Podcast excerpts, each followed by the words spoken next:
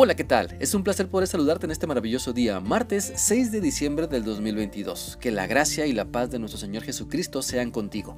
Te invito para que meditemos en lo que la palabra de Dios nos enseña en la primera carta del apóstol Juan, capítulo 5, y este día vamos a leer el versículo 5, el cual dice así. ¿Quién es el que vence al mundo? Solamente el que cree que Jesús es el Hijo de Dios. El tema de este versículo 4, al igual que el anterior, sigue siendo la victoria que tenemos en Cristo cuando le creemos, cuando le creemos completamente todo lo que nos enseña en su palabra. El poder para vencer las tentaciones, las pruebas, las luchas, las crisis que tenemos en la vida no está en nuestra fuerza de voluntad por sí misma, sino en dejar que el poder de Dios se manifieste en nuestra vida, dejando que fortalezca nuestras fuerzas para poder entender que somos más que vencedores cuando vivimos bajo la autoridad de Cristo. Así que no se trata de los métodos que podamos probar para cambiar, no se trata de los programas en los que nos enrolemos para dejar atrás los malos hábitos, sino que se trata de someternos a Cristo primero, entregar nuestra vida a Él, obedecerle al pie de la letra lo que nos dice en su palabra para después seguir la guía de quienes nos quieren ayudar para que nuestra vida cambie para bien y para siempre. Sabes, hay muchos buenos programas que nos ayudan, hay muchos métodos eficientes, buenos, pero primero debemos someternos a Cristo para que todo lo demás se entienda, para que se viva y podamos eh, dejar que Cristo nos haga funcionar mejor. Por lo tanto, si no estamos venciendo las tentaciones, sino que caemos en ellas cómodamente como el más rico colchón o las más esponjosas almohadas, entonces no estamos siguiendo a Cristo como se debe porque la Biblia nos dice en Romanos 8:37 lo siguiente. En medio de todos nuestros problemas estamos seguros de que Jesucristo, quien nos ama, nos dará la victoria total. Por eso debemos reconocer que si no estamos venciendo, nos falta más relación con Dios. Si no estamos venciendo, nos falta depender más de Él.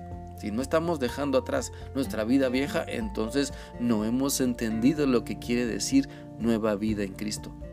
Si queremos hacer una mezcla extraña entre lo que Dios nos dice y el diablo nos quiere dar, entonces no estamos dejando que Cristo saque todo lo malo que hay en nosotros.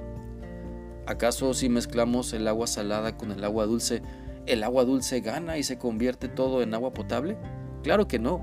Más bien el agua salada contamina, echa a perder el agua potable. De la misma manera, el pecado que seguimos practicando echa a perder nuestra relación con Dios porque nosotros mismos no hemos querido dejar atrás el pecado y damos lugar a los malos pensamientos que nos dominan y terminamos haciendo lo que no está en los planes de Dios y tristemente lastimando a las personas a las que debemos amar y bendecir.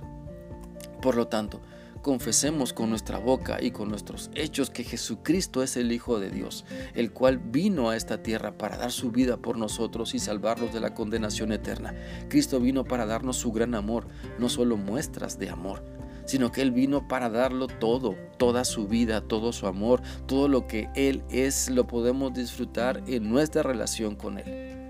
Por eso cuando creemos y confiamos únicamente en Él, podemos disfrutar la victoria sobre las tentaciones porque porque podemos dejar atrás los perversos pensamientos, las actitudes carnales, la boca sucia, las miradas juzgadoras y enfocarnos en disfrutar todo lo que Dios nos da, porque estamos dejando que su Espíritu Santo nos convenza de nuestro pecado para arrepentirnos de, la, de, todo ello y dejar que la nueva vida se manifieste en nosotros, esa vida que es urgente y necesaria para vivir.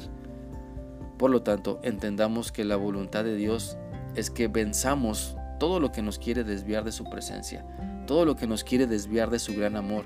Y para lograrlo, no basta con oraciones fugaces, no basta con lecturas rápidas o repetir lo que nos acordamos de la Biblia, sino que entre mayor tiempo de calidad pasemos con Cristo en oración, lectura y estudio de la Biblia, alabándolo, compartiendo de Él y congregándonos, mejor será nuestro entendimiento de Él y mayor serán las fuerzas que tendremos porque Él nos fortalece para vencer la maldad que se quiere colar en nuestra vida.